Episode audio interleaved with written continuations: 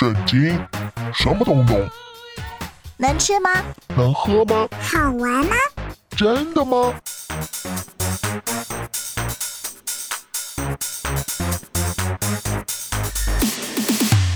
圣经鸡尾酒，干杯！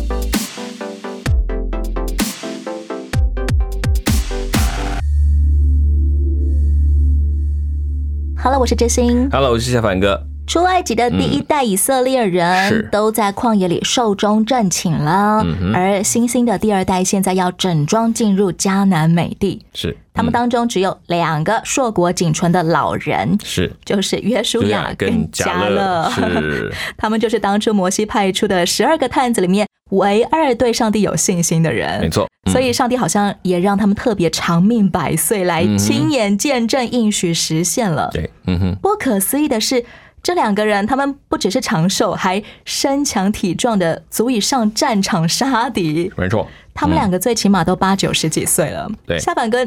上帝是不是也会给某些信心伟人，嗯呃，青春永驻、养颜美容这些奖赏呢？属灵伟人不一定都很强壮，然后也不一定都很长寿，看上帝给他们的需要任务有关。嗯，那就那加来说，我当年如何，我今天也是这样。其实那是一种呃，算是幸运，就是说真的福气，也是上帝特别给他，也是因为他们的日子的需要。所以我觉得反过来讲，就是说上帝因着我们要面对的生活，会相应的给我们所需要的体魄或者是能力。上帝也知道他对我们的人生有怎么样的心意，嗯所以来定准我们的寿数喽。没错，其实那个寿数就是给我们一个提醒，我们都是有一个界限的人生。圣经已经告诉我们说，上帝会预先定准地上万族所有人的寿命年限。嗯哼，那么，作为我们已经被定准的人呢、这不是我们能够自主选择我要活到几岁的。对，我要怎么知道上帝对我的寿命的心意呢？只有一件事，就是你要知道你的人生是有限的。嗯你要用在什么东西上，或者说在地上的人生，在这个有身体的寿命的人生，大概是有多少？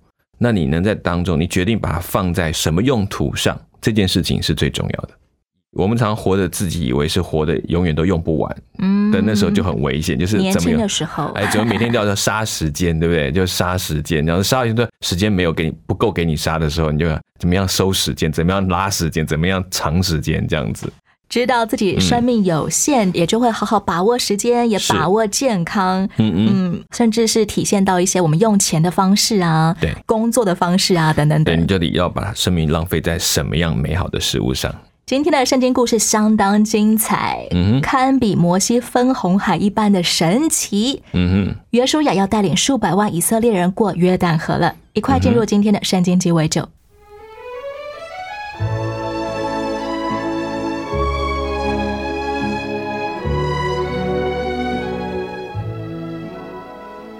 两个探子从耶利哥回来以后，向约书亚报告说，耶利哥和那边全地的居民听说上帝如何行神迹，一直帮助以色列人，那些人几乎都吓死了。约书亚听了，勇气大增，就召军官下命令说。你们要走遍全营，传命令说，当预备食物，因为三天之内要过约旦河，去征服上帝要赐给我们的土地。再过几天就要进入上帝应许的美地了，这消息好的叫人难以相信呢。想想看，四十一年前我们父母离开埃及时，我们全是小孩子，如今我们的儿女都这么大了。是啊，四十年前上帝就要这些人进迦南，可惜老一辈人怀疑上帝的应许。但愿这一次大家全心跟上帝和领袖约书亚合作就好了。约书亚领着以色列人离开石亭，造家树林中的营盘，下到约旦河边去。爸爸，你看这急流的河水多么宽，又多么深呢、没有桥，只有三四条小船，一次只能渡几个人？牛羊马驴怎么过河呢？孩子，这么多年来，我看清一件事，那就是在人没有办法的事上，在上帝总有办法。我们只需等着听上帝叫我们怎么做。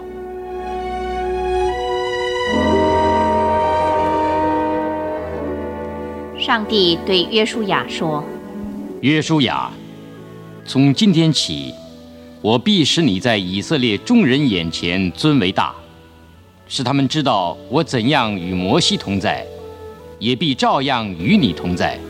过了三天官员们又走遍全营，发出最后的命令说。”当你们看见立位祭司们抬着耶和华上帝的约柜出发时，你们就从住处起身跟着走，但要保持约一千公尺的距离。你们要在上帝面前自洁，因耶和华明天要在你们中间行奇事。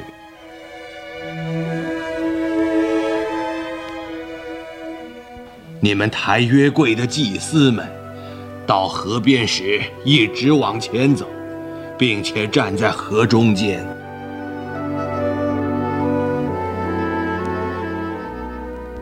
每支派选出一个壮丁，一共十二个人。在听到命令时，从祭司站脚的河中，每人取一块石头，共十二块，带过河。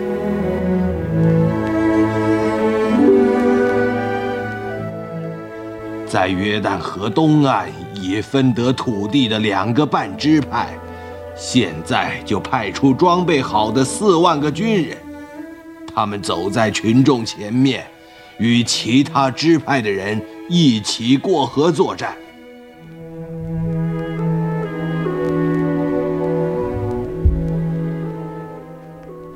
家里人注意，今天是我们等待多年的大日子，今天要进迦南了。我永远不会忘记今天。今天是正月初十。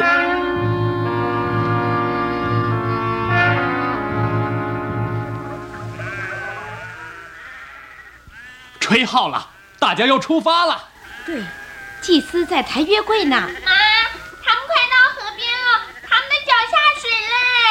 看，河水在动啊，上流的水堆高了，下流的水流向死海去了。哇，水流的好快哦，河底都露出来了耶！看，抬月桂的祭司走到河中间了。他们停下了，你看，站在那里不动。我真是等不及了，我们全家人现在就想过去。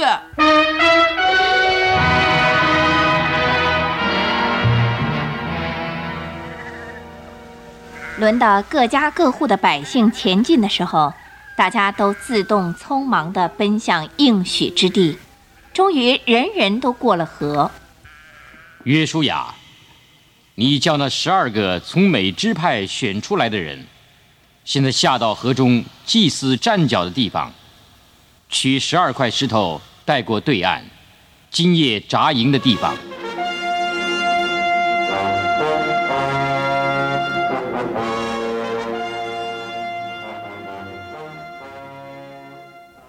好，把石头放在这里，稍后再搬往扎营的地方。感谢上帝，我们全过河来了。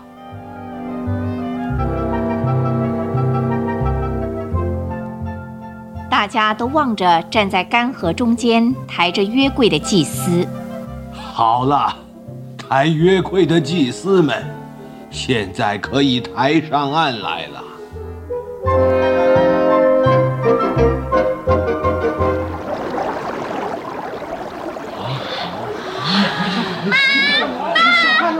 水又流下来了。爸，你小时候看到上帝在红海给人开一条路，我今天啊也看见上帝在约旦河给我们开了一条路哎。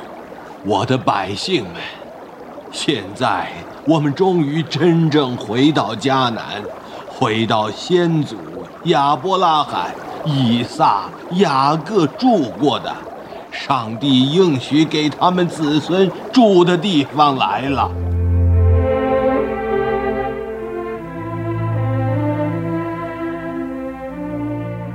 当那日，耶和华使约书亚在以色列人眼前尊为大，在他平生的日子里，百姓敬畏他，像从前敬畏摩西一样。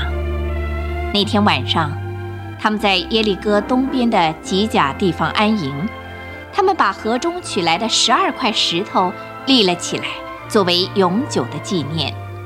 我的百姓们，将来你们子孙问他们的父亲说：“这些石头是什么意思？”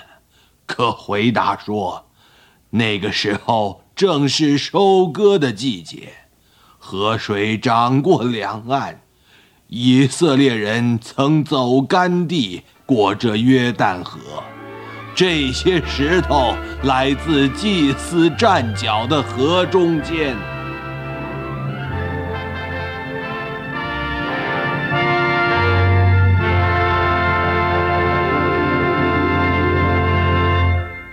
在即将过约旦河之前，上帝对约书亚说：“从今日起，我必使你在以色列众人眼前尊大，嗯使他们知道我怎样与摩西同在，也必照样与你同在。”上帝对约书亚说这话，是因为约书亚他可能在以色列人心中还不够有分量嘛，所以要借由嗯上帝施行神迹来确立约书亚的统治地位。上一次我们已经看到关于说那个那一群领袖说我们一定要效忠你，对不对？他其中有一句话很有意思，他说：“唯愿耶和华与你同在。”这件事情是人不能决定的，我们可以效忠你，可是有没有办法你像摩西那样？那只有上帝知道了。所以只有上帝愿意可以同在，跟你帮助你，我们就知道你真是那一位要带领我们的人。那我们可以更相信你。所以在这一次当中，你会发现，其实上帝回应这件事情，是我真的就像当年跟摩西一样的，跟约书亚在一起。真正要确立的不是百姓信不信服约书亚，是而是上帝愿不愿意持续与这个新科接班人同在。对，而且用个证明他是真的接续摩西的人，因为嗯我摩西指定他做接班人没问题，可是摩西是上帝指派的，那上帝是不是也指派了约书亚？还是只是因为摩西的遗命？这两者是不一样的。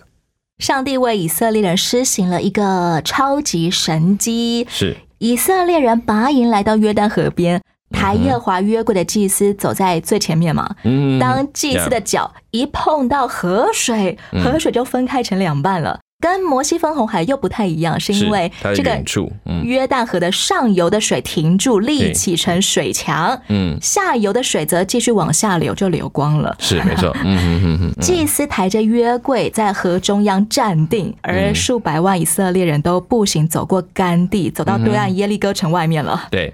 这一点就是至少在水分开跟拦阻水这件事情，让我们知道这件事情没有人可以做得到，只有上帝可以做得到。而这件事证明了上帝与约书亚同在，他就像摩西当年所行过的一样，他也在那里，只要吩咐水也就分开了，按照他所讲的，水就停在那个地方，让百姓可以通过。所以他就是上帝已经选中的这一位。百姓们会看出上帝跟约书亚同在，那么我现在愿不愿意来跟随上帝？对我就是有再有什么样的觉得约书亚有什么问题，他现在只是跟摩西一样，他不是只是摩西要这个人，而是上帝说这是我的人，这件事情就完全不同了。那其实也对很多在过去没有看过红海的那一段的一些人，有一部分没有经过红海的那些人，现在再一次让知道我的神是这样伟大的。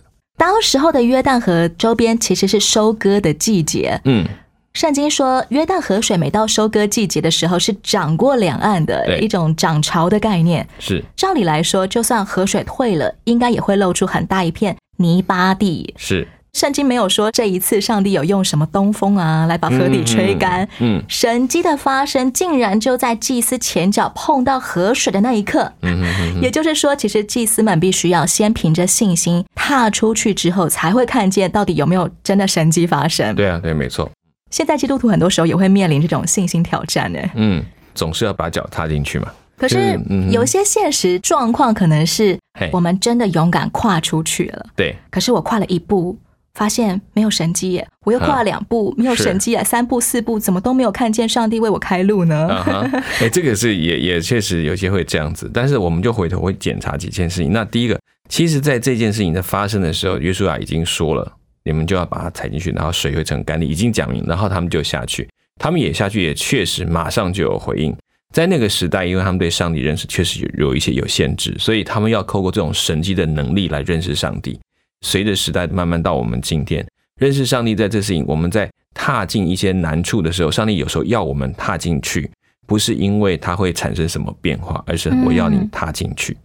我们的寄望以为踏进去应该困难会不见，是，其实不是，是上帝要你踏进困难里面去，看在困难当中，上帝怎么样继续保护你。也就是我们在讲说，我们有时候觉得我的呼召是要要去到啊，去到比如说非洲去宣教，我就去了，然后去发现啊，怎么去都没有人要信主这件事情。嗯，可是问题来了，如果我真是上帝的呼召是要我去，我就去了，这件事情我已经回应了。但人会不会信主这件事是上帝的事，我我只能再当尽力去学习，或者说哇，我语文也学好，我也生活了十几年，许多人只跟我做了朋友，却没有办法成为基督徒，那那时候我是不是失败了？单纯的顺服，不期待上帝要来报答我的那种顺服。你就会回到到以后来到但以理，他的三个朋友要进到那个火窑的时候，是不是不那个已经在问他说，你们就只要拜一下尼布甲尼撒金像，你就可以没事？他们说不要，急或不然，我即仍然。或上帝没有救我的对，就是，上帝。我如果进到火里，我说上帝必定会救我。可是如果就算上帝没有救，我还是不会去拜你的像的，我绝对不会侍奉你这个你的神的。所以那句话就显示了一个信息，说我只是听我的上帝的命令，所以我因为这样，如果被烧死，那也是上帝的事，跟你的神像完全无关。这跟我们的信仰核心很有关系。对，其我信耶稣不是因为耶稣会给我什么好处，因为我们的回应是回应了我的上帝，所以结果怎么样，他负责，在他的手中。所以其实，在这件事情上，我们要弄啊。另外就是还要提醒，有的人是一意孤行，就是你不一定真的得到护照，就是你觉得你要这样去做，一股热情要去做，你也不验证，也不等候，也不祷告，然后说我就是有这个感动，我就要去了。那我也只能说，那那你就去吧。自我感觉良好的向前冲，然后抱怨上帝你都没有帮我。是，然后也不去准备，就是说该啊，你真的想去，你要这个一倍，你要月，你都不去，你就只管说不管，我就是去了，然后跳下去说上帝你不救我，我觉得这件事情就要去想一想，所以所以其实呼召跟回应呼召之间有一段非常清楚的路程在学习的。约书亚也不是莫名其妙说，哎，你们下去不要怕，他也是清楚的知道，然后才开始去做，然后他们在他一层再一层经过上帝他说还要做的事情。信心的学习跟我们怎么样与神亲近，我们怎么样与神互动有很关键的角色。嗯，是的。先来听一首歌，歌名就叫做《应许之地》，相当现代流行的曲风来描述过约旦河这件事。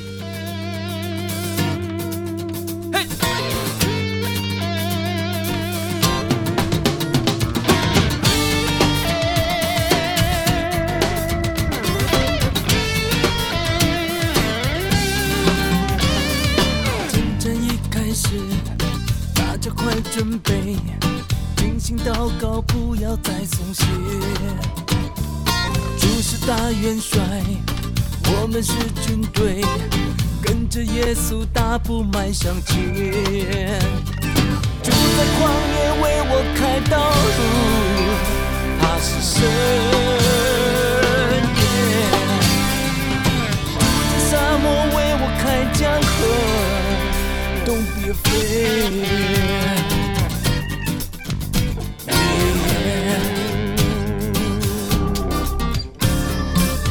着主约柜，踏在水里面，约旦河将分开成两边。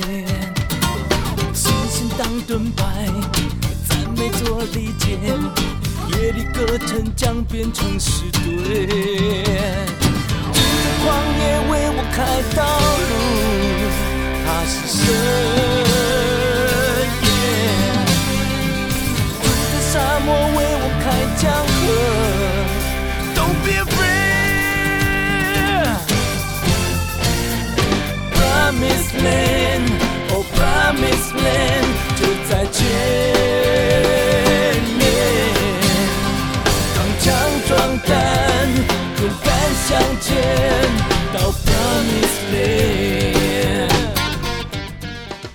约书亚他吩咐以色列十二个支派，嗯。每支派通过约旦河的干地时，嗯。都要从河底捡一块大石头，嗯。抬到对岸上去放着。嗯。以后如果有子孙看到这些十二块大石头啊，问起说这什么，对。就要告诉你的子孙说，上帝今天怎么样把约旦河水分开，让爸爸妈妈走干地，嗯嗯，通过进入迦南地。是。这些石头要做以色列人永远的纪念。嗯其实也很对现代的基督徒家庭说话哎。是。啊，今天教会里面有一个族群是流失很严重的，嗯嗯。嗯，就叫做信二代，嗯。信仰的第二代，就是指那些生长在基督徒家庭的孩子。嗯。凡是第二代啊、第三代啊以上的基督徒，通通都统称为信二代。对，沙凡哥你怎么看？嗯，现在教会大量流失性二代现象，是不是因为嗯老一辈的没有把他们的信仰经历告诉晚辈呢？倒也不是，事实上，我觉得有两个可能性啊，这不能很确定，我没有仔细研究，但是我我们大概说两个一个是呢，所以性二代，因为他们已经在教会成长习惯，他们听到也都多，所以道理都懂，但是呢，好像这边的信仰变得理所当然，我不需要花什么精神，我没有什么精力，我不用跟上帝直接互动，反正我就是从小被要求一定要来教会，只有听见传说，但没有真的用他们的脚走过某些约旦河。对，所以他当他接触到外面的一些呃思想或信仰，就很容易被拉走。他就会觉得说，那我觉得他们讲更有道理，而且很新奇，然后又可以自己去经历这件事情，就会发现有很多落差。也是在某种程度，在信二代来讲，是前面的一辈走过很多辛苦的路，他们跟神有很多的互动，但是呢，把孩子们保护的过好，不让他去碰触那些东西。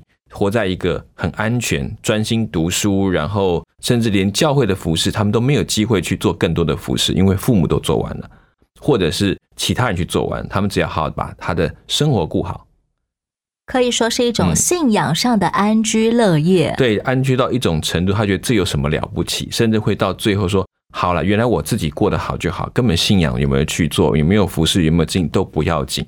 甚至上帝到底是不是真的，好像也无所谓。对，因为一切都父母都管好了，到一个程度，他们就慢慢觉得这个信仰也不过就是家里刚好就是这样信，我就这样子信下去。那我要不要信，或者我是不是真的信，好像也不重要，这是我们家传的东西。用这样的观念再来看旧约圣经，嗯上帝每一次都说我是亚伯拉罕、以撒、雅各的上帝，嗯我们就可以说亚伯拉罕、以撒、雅各，他们其实就是三代传承了信仰。嗯，但是他们这三个人，每一个人都有他们不同的人生功课，必须要独自靠着上帝才能够胜过的。是的，这些上帝都有单独跟他们互动的那个时期。这也就是为什么他们可以把信仰传过三代。对，其实后面有一有一点点落势，尤其到了雅各，到那一段，其实有一开始有点走差了。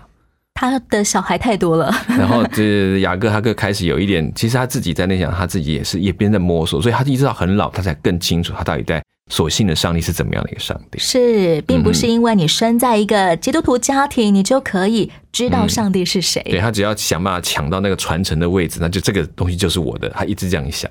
今天我们在故事当中听见约书亚，他感叹说：“哇，现在我们终于要回到上帝当初应许给亚伯拉罕子孙的地方了。”嗯哼，对以色列人来说，他们可能真的是感觉啊，我要回到我的归属之地了。嗯哼，但是反过来，对于那一些安居迦南地数世数代的民族来说，对，这群人就是无端来入侵、烧杀掳掠耶。嗯，没有错啊。特别是以现代社会的观点来说，这种行径，呃，联合国肯定就出兵了，没错，要制止这种入侵行为在啊。侵略他人的地盘嘛。今天的教会，我们怎么看待这种赢得应许之地的方法？好，当我们讲到这个地方，从历史上面来看，在那个时期，上帝其实对这个地区有一个严厉的惩罚，是早就预备好了。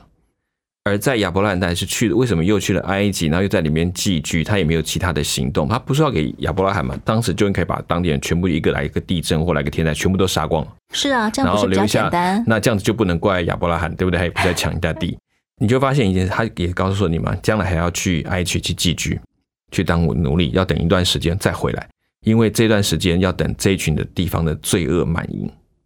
其实当亚伯拉罕去，当后来他的子孙在那里，以及到后来甚至以色列人的旷野的四十年，都已经把足够的、相当的一个讯息传递到他们身边的民族。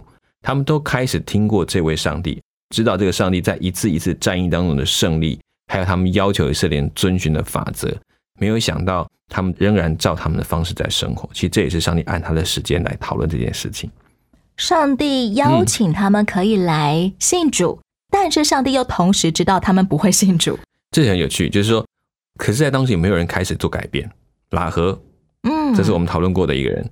后来有一个族假装的，他们来到是远方而来的求和的民族，为了要活命啊，是你会发现这群人他们也听过上帝的名，他们就降服在这件事情上。所以其实这件事情当中做对比，就会知道在这时候以色列人是上帝使用的一个可以说是一个工具吧。好，这个一个工具来清理这块地，像后来的巴比伦对当时的犹大民族的一个审判是一样的道理。现在是换一个角度来讲，是由他们来做这件事情，那所以是回应上帝所要做的工作。我们为什么不敢说用整个杀戮来做这件事情？当然，它事实上是一个杀戮，可是这是上帝他自己审判的结果，也在当中也影响看到，确实当有人回应，其实他们就逃离那个死亡的机会。一直到现代好了，上帝怎么样使用现代的基督徒来清理某一块土地上面的嗯。不好的人事物呢？嗯，现在其实反过来，一直到了整个在旧约的延续，他的信仰当中的启示，你会发现，慢慢原本是用一个群体性的象征，比如说这一个群体所犯的罪，慢慢到后来到耶利米的时候，慢慢提到说这是每一个人自己要跟上帝所做的交账，所以上帝已经不用这种模式，也说已经证明了上帝是可以这样去做，但是他现在方式让每一个人自己对上帝负责，每一个人要对自己的生命跟上帝负责。这个方式，所以他不是用把这个地方清理掉，而且最重要的是要清理的是罪的问题，不是清理人的问题。如果一个基督徒他进到了一个呃嗯可能充满罪恶的公司里面呢，是，那么上帝可能对他的心意是什么呢？嗯，其实，在当中，我们就像放光的人，就是你要怎么样活出那个正确的样式，所以你一定会在这个里面产生很多的冲突。比如说，好，我们以前常喜欢用警察故事来表达，一个刚刚出来的警队的警察，哇，就满怀这个理想，然后什么也不碰，绝对不要这样。他在当中，他就跟他的长官，甚至很多的同僚产生了一个对抗，他甚至因此而受害，是叫做为义受逼迫这件事情。其实上帝已经在提醒，一个天国的子民本来在地上就会容易因为为行义而受逼迫这件事情，但他就是明光照耀，他开始要影响一些人，让人看到光的存在。到了新约，耶稣也吩咐门徒说：“我差你们去，好像羊进入狼狼群群一样对你们要灵巧像蛇，还要寻驯良良像像鸽子，。是的，嗯哼，这真的是一辈子的功课啊！对，所以他们才叫说，你们要在这个恶事上这个愚蠢愚拙，要在善事上聪明，一样提醒我们，就是为了能够活出那个天国，然后看到，哎，为什么你们不一样？基督徒怎么样赢得上帝对我们个人生命当中的应许之地？嗯也是需要我们持续、持续不断的来跟神核对这个应许究竟是怎么回事。我可以怎么样灵巧像蛇，又驯良像鸽子？对，所以以弗所叫我们穿全副军装。其实你发现他的每一件事都在帮助你抵挡黑暗，不是叫你去抵挡人，是抵挡黑暗，不要让黑暗影响了你，而放弃你要做真的要做的事情。所以在这点上，我们反而可以更理清，是上帝帮助我们，是把我们从心中的黑暗挪去，也把别人的黑暗给照亮。这是我们在学习的过程。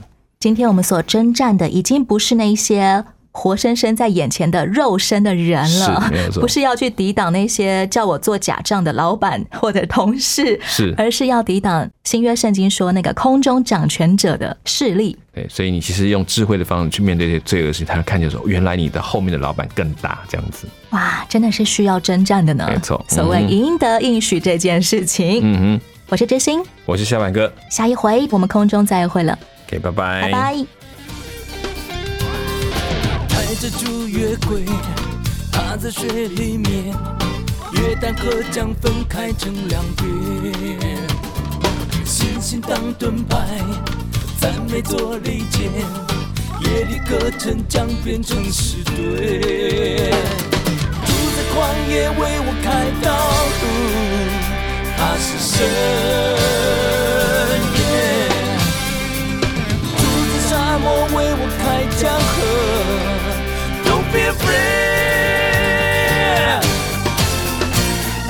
Promise land，哦 Promise land 就再见